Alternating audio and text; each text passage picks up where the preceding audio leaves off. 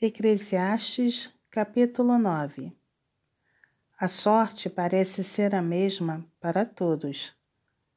Deveras me apliquei a todas estas coisas para claramente entender tudo isto, que os justos e os sábios e os seus feitos estão nas mãos de Deus. E se esse é amor ou se é ódio que está à sua espera, não o sabe o homem. Tudo lhe está oculto no futuro. Tudo sucede igualmente a todos. O mesmo sucede ao justo e ao perverso, ao bom, ao puro e ao impuro. Tanto ao que sacrifica como ao que não sacrifica, ao bom como ao pecador, ao que jura como ao que teme o juramento. Este é o mal que há em tudo quanto se faz debaixo do sol. A todos sucede o mesmo. Também o coração dos homens está cheio de maldade. Nele há desvarios enquanto vivem. Depois rumo aos mortos. Para aquele que está entre os vivos há esperança porque mais vale um cão vivo do que um leão morto.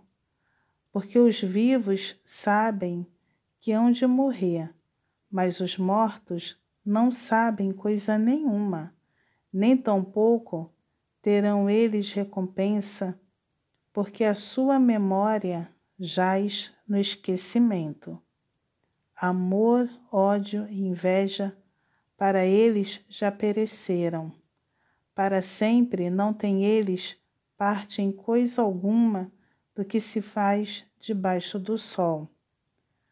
Vai, pois, come com alegria o teu pão e bebe gostosamente o teu vinho, pois Deus já de antemão se agrada das tuas obras.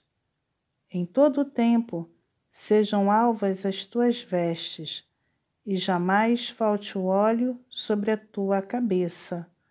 Goza a vida com a mulher que amas, todos os dias de tua vida fugaz, os quais Deus te deu debaixo do sol. Porque esta é a tua porção nesta vida, pelo trabalho com que te afadigaste debaixo do sol tudo quanto te vier à mão para fazer, faze-o conforme as tuas forças. Porque no além para onde tu vais, não há obra, nem projetos, nem conhecimento, nem sabedoria alguma. Trabalhos sem recompensa.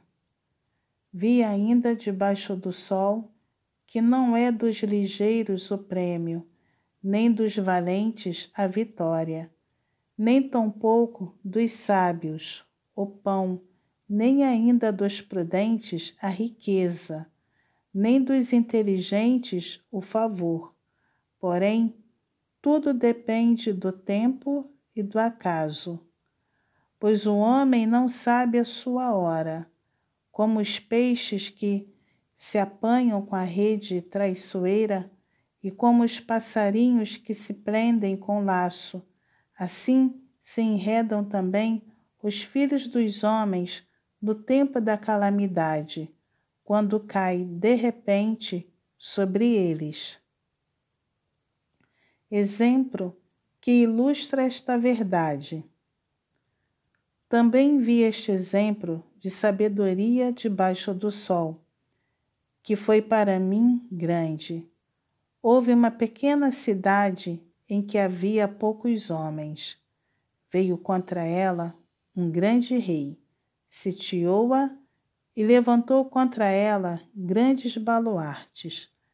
Encontrou-se nela um homem pobre, porém sábio, que a livrou pela sua sabedoria. Contudo, ninguém se lembrou mais daquele pobre.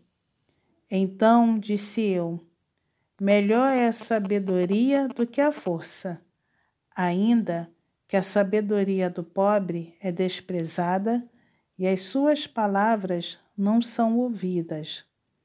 As palavras dos sábios, ouvidas em silêncio, valem mais do que os gritos de quem governa entre tolos. Melhor é a sabedoria do que as armas de guerra, mas um só pecador destrói muitas coisas boas.